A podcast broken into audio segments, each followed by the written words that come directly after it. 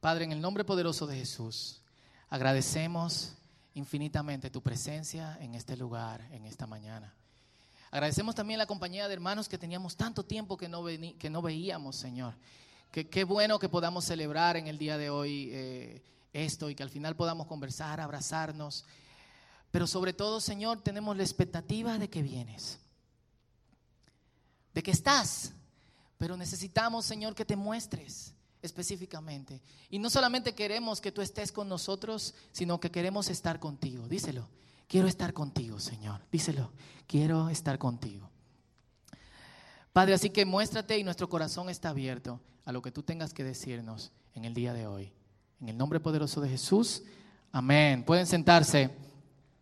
Y me gustaría que abramos nuestras Biblias en Lucas capítulo 2. Y vamos a leer los primeros versículos de, de este capítulo. Son, es bastante, bastante conocido y ya esto se arregló. Así que Lucas 2 del 1 eh, al 14, lo pueden leer en su Biblia, yo lo voy a estar leyendo también desde, desde acá.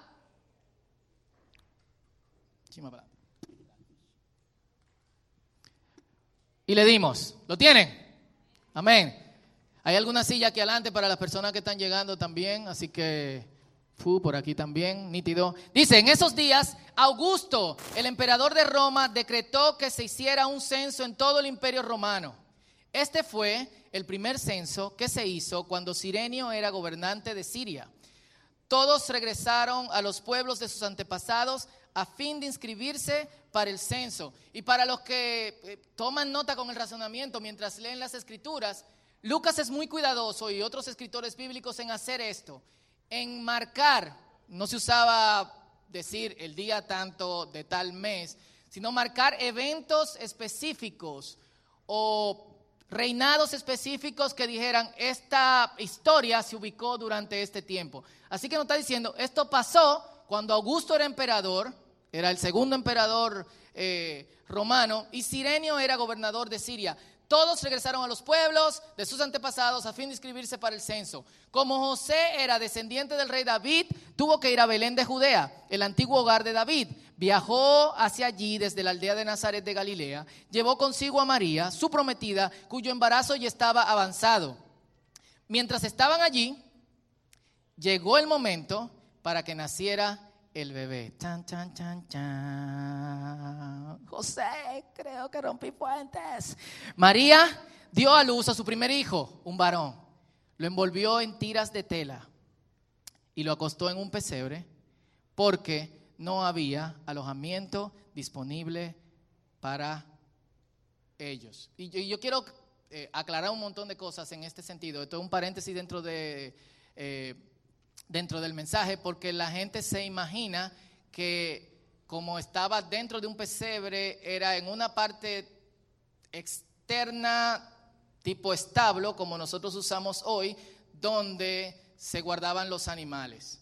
Pero en esa época lo que se hacía era que las personas vivían en un nivel ligeramente más alto, en un solo cuarto, donde comían y donde también dormían y más abajo, que generalmente era o la parte de atrás de la casa o la primera parte, estaban los animales.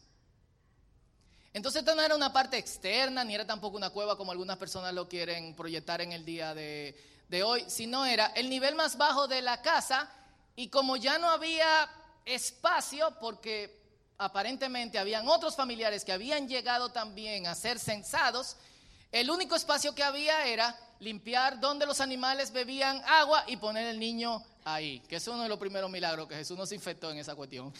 Eh, cuando José lo puso ahí, lo levantó y vio que al otro día estaba sano, dijo, verdaderamente este es el Hijo de Dios. Eh, y dice, y, dejan la escena ahí, salen al otro lado, donde había unos pastores en unos campos cercanos, versículo 8, y dice que esa noche había unos pastores en unos campos cercanos que estaban cuidando sus rebaños de ovejas, más animales. De repente apareció entre ellos un ángel del Señor y el resplandor de la gloria del Señor los rodeó. Los pastores estaban aterrados, pero el ángel los tranquilizó. No tengan miedo, dijo. Les traigo buenas noticias que darán gran alegría a toda la gente. Y es muy interesante porque cada vez que aparecen ángeles en la Biblia, los ángeles dicen, no tengan miedo. No sé a qué se parecen los ángeles, pero bueno. Y dice, el Salvador, sí, el Mesías, el Señor ha nacido hoy en Belén, la ciudad de David. Versículo 12, y lo reconocerán por la siguiente señal. Encontrarán a un niño envuelto en tiras de tela, acostado en un pesebre. De pronto se unió a ese ángel una inmensa multitud, los ejércitos celestiales que alababan a Dios y decían, gloria a Dios en el cielo más alto y paz en la tierra para aquellos en quienes Dios se complace, lo que la mayoría de nosotros conocemos como gloria a Dios en las alturas y en la tierra paz y buena voluntad para quién? Para con los hombres. Cuando los ángeles regresaron al cielo, los pastores se dijeron unos a otros, vayamos a Belén, veamos esto que ha sucedido y que el Señor nos anunció. Y una de las cosas que más me llama la atención de ese capítulo, porque hoy estamos hablando, vamos a hablar de eh, gozo y de luz, dice el versículo 10, les traigo buenas noticias que serán motivo de gran gozo. Es decir, les traigo noticias de gran gozo. Y yo no sé si a ustedes le hace ruido este este versículo, pero si leemos la, palabra de Dios de manera inteligible, noticia con gran gozo no combina. ¿Ustedes han leído el periódico últimamente?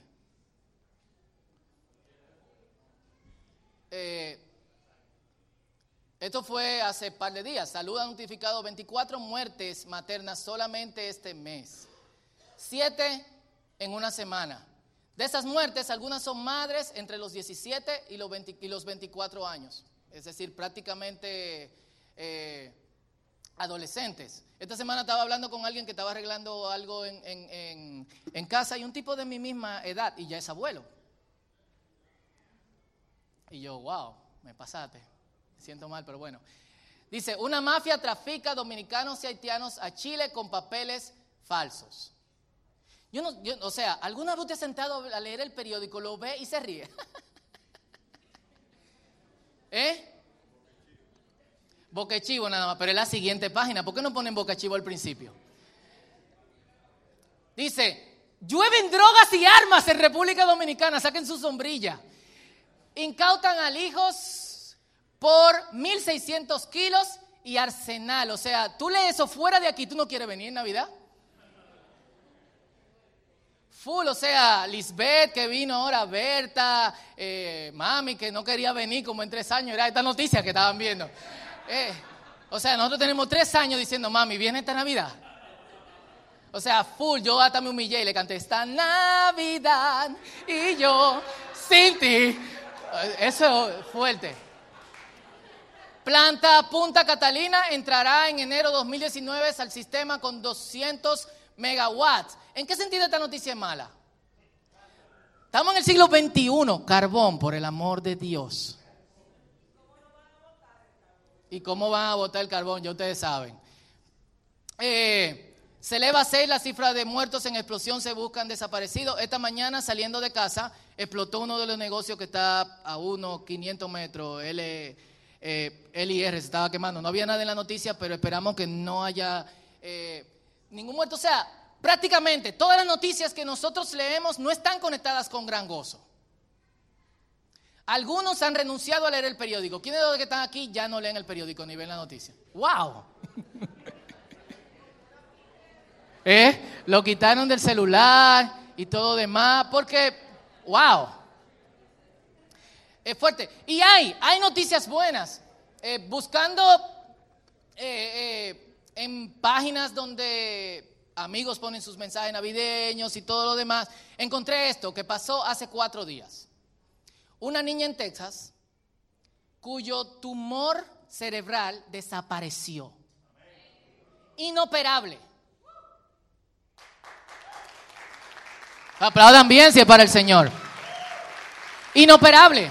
No había forma de operarla y avanzando lentamente con su tratamiento, que según los médicos no iba a dar resultado, al hacerle una prueba para iniciar su tratamiento de radiación, encontraron que ya no tenía tumor.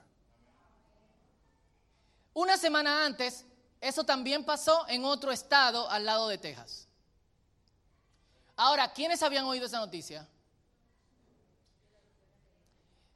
Si ustedes buscan hoy en Google y ponen niña de Texas que, de Texas, que tumor inoperable desapareció y encuentran este artículo que de hecho no es de una revista cristiana, no es de un noticiero cristiano, es de Fox News. Si le dan hacia los comentarios, se van a dar cuenta cómo la gente reacciona a las buenas noticias. Comentarios como, eso tiene que tener una explicación científica. O, qué bueno que el gran unicornio la sanó.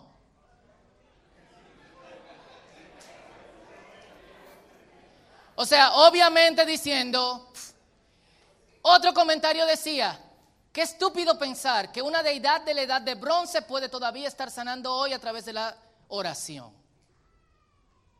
Nosotros no solamente no conectamos buenas noticias, o sea, noticias con gran gozo, ni con buenas, sino que no nos gustan las buenas noticias y las recibimos con escepticismo. Porque no estamos acostumbrados a eso. Y la noticia de la que leímos hoy es de esas noticias que la gente recibe como, ¿cómo puede ser eso una buena noticia? ¿Cómo una virgen puede dar a luz un niño? ¿Y cómo un niño puede ser después? ¿Y qué prueba hay de esos ángeles? Y no sé cuánto, y. O sea, nosotros estamos tan acostumbrados a las malas noticias que la anhelamos. Sin embargo, son noticias de gran gozo. Y yo soy una de las personas que ha sido impactado por el gozo de esas buenas noticias. Full, cada día, y esto es un asunto muy personal, yo doy gracias a Dios que me miró a mí. A mí. Ustedes no me conocen, pero Noelia sí. Y si yo lo digo en voz alta, va a decir, sí, gracias Señor. Aleluya. Melania también. ¿Y qué es gozo? Gozo es alegría, pero de una manera diferente a felicidad. Tanto felicidad como gozo son alegría. Pero felicidad y gozo no es lo mismo. La felicidad es temporal. Un autor que leí hace, hace muchos años decía, el dolor que ahora siento es la felicidad que antes tenía refiriéndose a que trabajó mucho para conseguir algo, pero después que lo tenía, se turbó. Y yo sé que muchos se han sentido así también. La felicidad es temporal, el gozo es continuo. Y quizá esto pueda servirnos como un termómetro para saber qué tengo. ¿Tengo felicidad o tengo gozo? La felicidad depende de que todas las situaciones externas estén en orden. Todas. El gozo no tiene que ver con, que, con lo que está pasando afuera, ni si hay malas noticias, ni nada por el estilo. El gozo es una cuestión muy eh, interna. La felicidad tiene una conexión con las cosas terrenales. Es el resultado de tú haber conseguido algo. Y lo voy a decir ahora y se lo voy a repetir al final. No es malo ser feliz.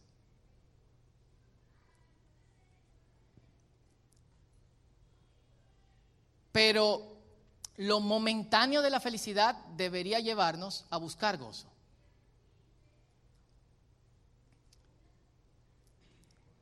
Y como la felicidad tiene una conexión con las cosas terrenales, viene como resultado de lo que tú consigues, la única fuente del gozo es Dios.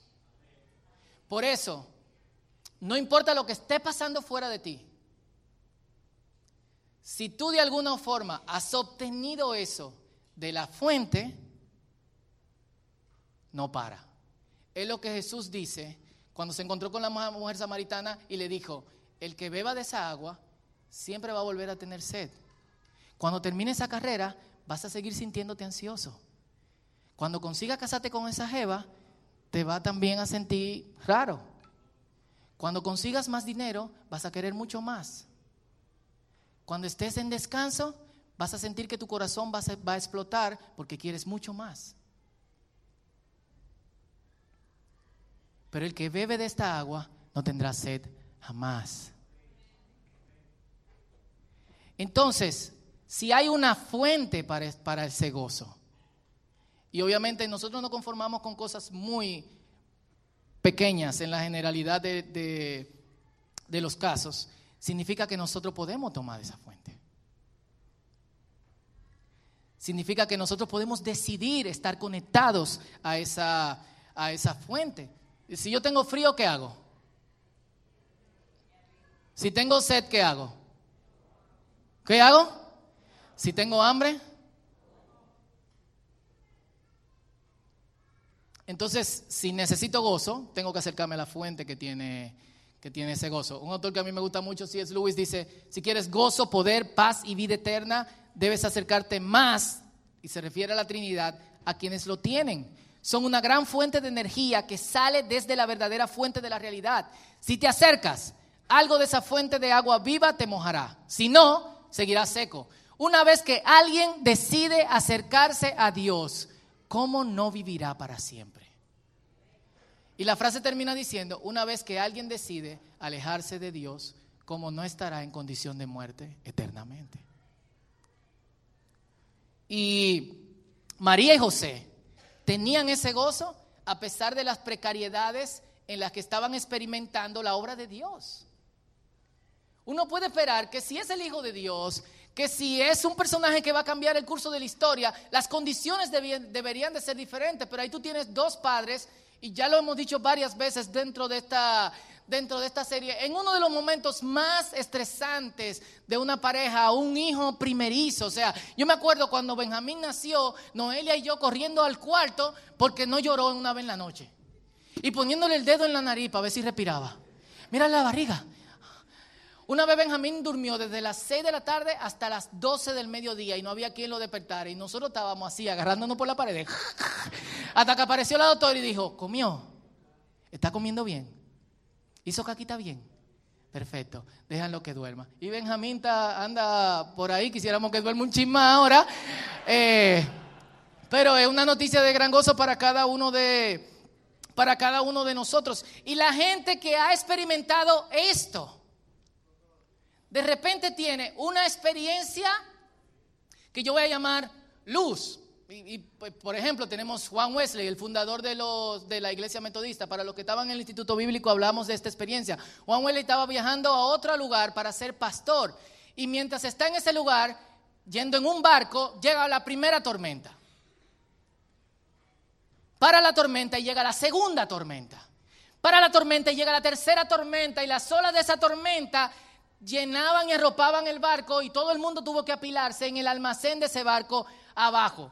Mientras Wesley, que, iba que estaba, había estado cuatro años preparándose para ser pastor, estaba friqueado y temblando y pidiéndole a Dios por su vida en ese momento y pensando que se iba a morir, un grupo de hermanos estaba cantando y eso llamó la atención de Wesley.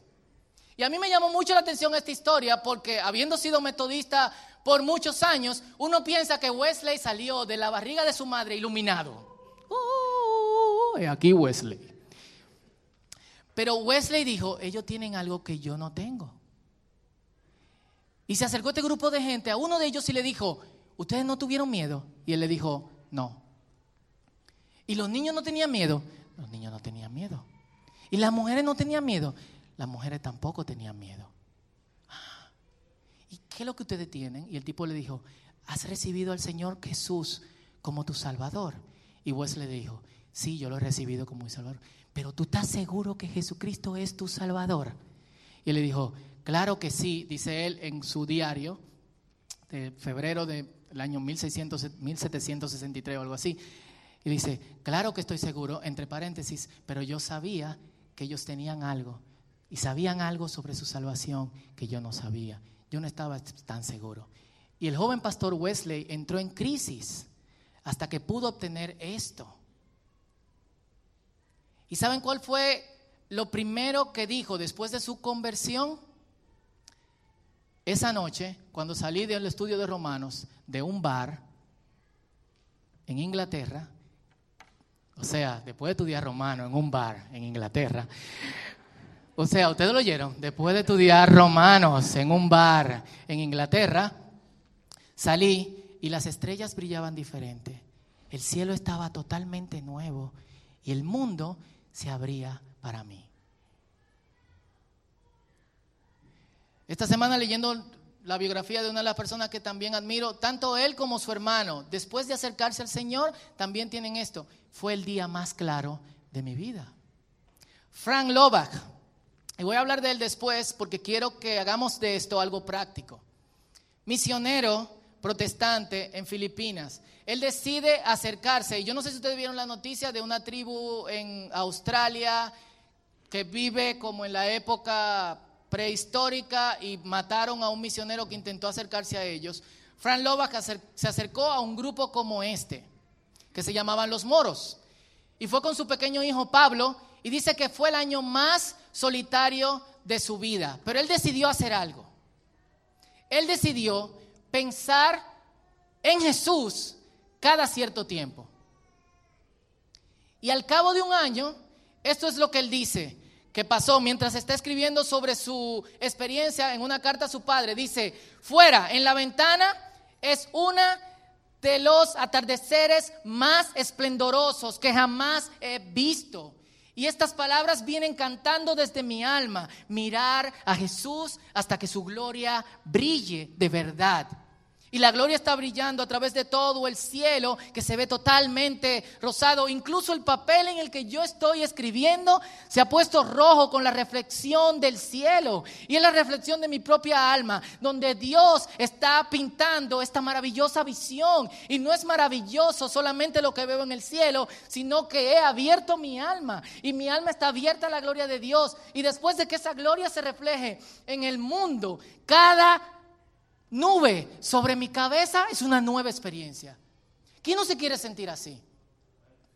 Y le dice, en el inicio de estas cartas a su padre, dice, poder ver hacia atrás y decir, este ha sido uno de los mejores años de mi vida, es glorioso, pero la anticipación, el poder mirar hacia adelante y decir, el presente año el que voy a empezar a vivir será mucho mejor, es más que glorioso.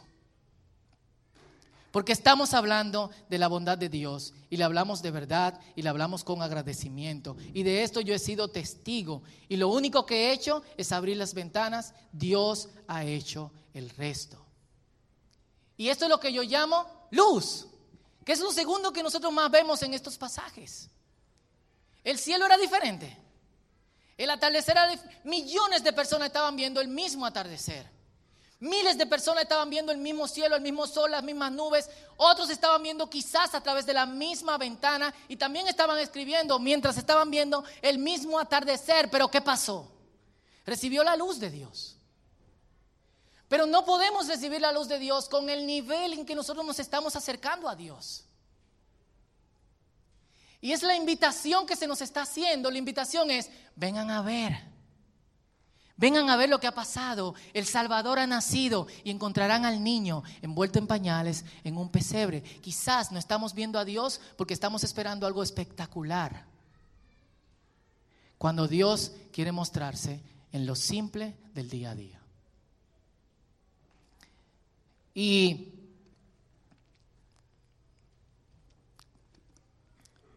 Con esto termino y cuando un pastor dice con esto termina quedan 20 minutos. No. Esto es lo que pasa.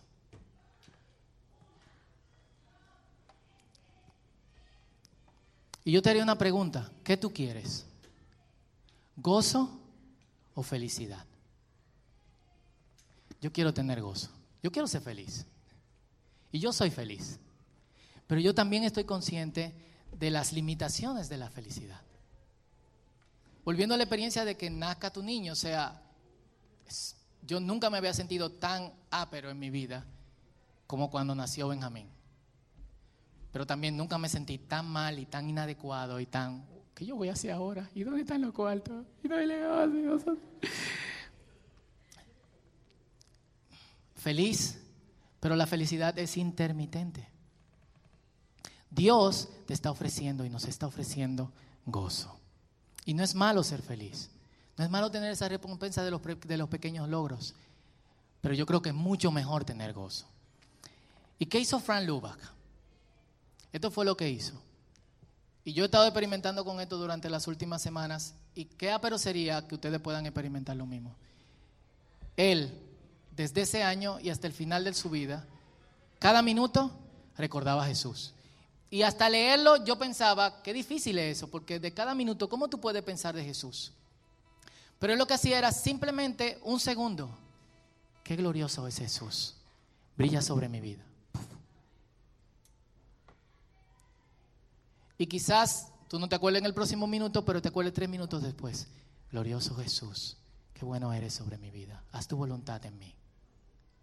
Y cinco minutos después, y la metes cada minuto, Señor, qué ápero tú eres.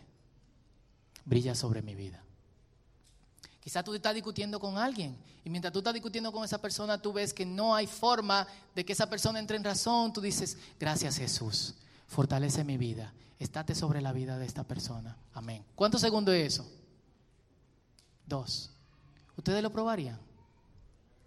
Porque lo único que puede hacer que nosotros nos mantengamos en gozo constante es estar constantemente conectados a la fuente de gozo. Y todos vamos a estar de acuerdo con que nuestra conexión con Dios es intermitente. Pero ¿qué pasa cuando esa conexión con Dios es continua? La invitación que te hago hoy. Y dentro de sus programas, y espero que todos los tengan, Hay algo en el medio que intentamos hacer que como un huracán. Y si quieren en su casa descifren todo lo que hay alrededor, pero dice problemas, ansiedades, presión laboral, falta de compensación, mucho trabajo. Eh, está un huracán hecho de frases de cosas que nos suceden a todos continuamente. Pero en el centro del huracán, ¿qué hay? Nada.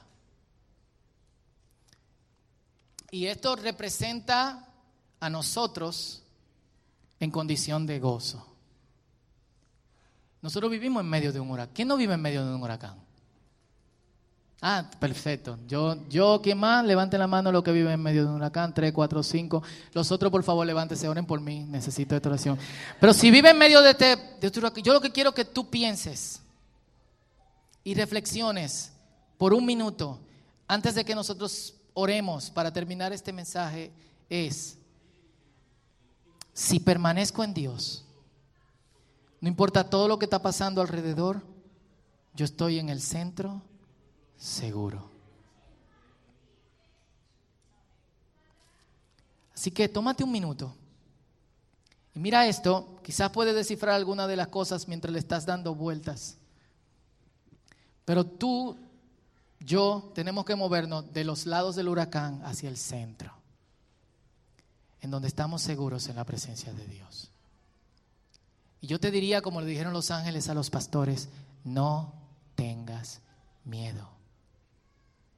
Quizá la experiencia que tú estás pasando es la más horrible de tu vida. No tengas miedo. Y Dios te va a usar para traer a otras personas de las orillas del huracán al centro del huracán. Dios lo va a hacer contigo. Y Dios también lo va a hacer conmigo. Así que tomémonos unos segundos antes de orar y luego oramos y adoramos a Dios. Míralo y muévete al centro de este, de este huracán.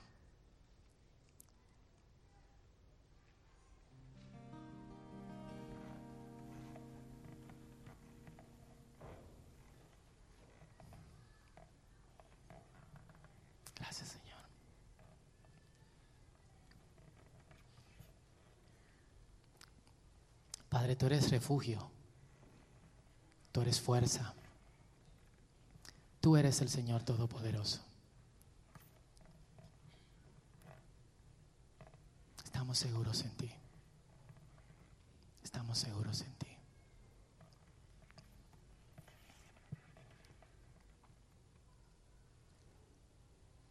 Señor, gracias por las noticias de gran gozo. Hoy nosotros recibimos esto, nos ha nacido un niño. Y nos movemos del tumulto hacia el centro, donde estamos protegidos por ti. Como leímos en el Salmo 104, versículo 30, cuando tú mandas tu espíritu, nace la vida. ¿Cuántos creen eso? Necesitamos tu espíritu. Díselo al Señor. Yo necesito tu espíritu. Señor, no necesitamos shots de felicidad continua, necesitamos gozo. Eso es lo que necesitamos y hoy abrimos nuestros brazos porque hace miles de años se dieron noticias de gran gozo. Nosotros queremos vivir en esa noticia, Señor. Y tú no nos has prometido sacarnos, sino que tú nos has prometido protegernos. Pero tú nos has prometido que vas a protegernos si vivimos permaneciendo en el Padre. Así que yo te voy a pedir algo para que terminemos esta oración. Haz un compromiso contigo mismo y luego sellémoslo en oración. De cada minuto, llevar a tu mente a Jesús. De cada minuto postrarte y someterte a su cruz y a su voluntad. De cada minuto decir, guíame Señor. Así que te voy a dejar unos segundos. Díselo al Señor. Yo me comprometo a pensar en estos días, cada minuto, en ti. Y luego hablemos de los resultados. Díselo al Señor. Aleluya.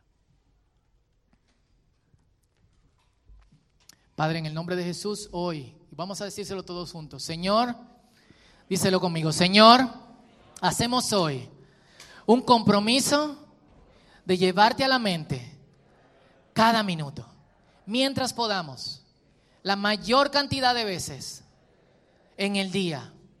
Queremos permanecer en ti. Danos, díselo fuerte, danos de tu río de agua viva. Ven, bendito Emmanuel. Ven, bendito Emmanuel. En el nombre de Jesús. Amén.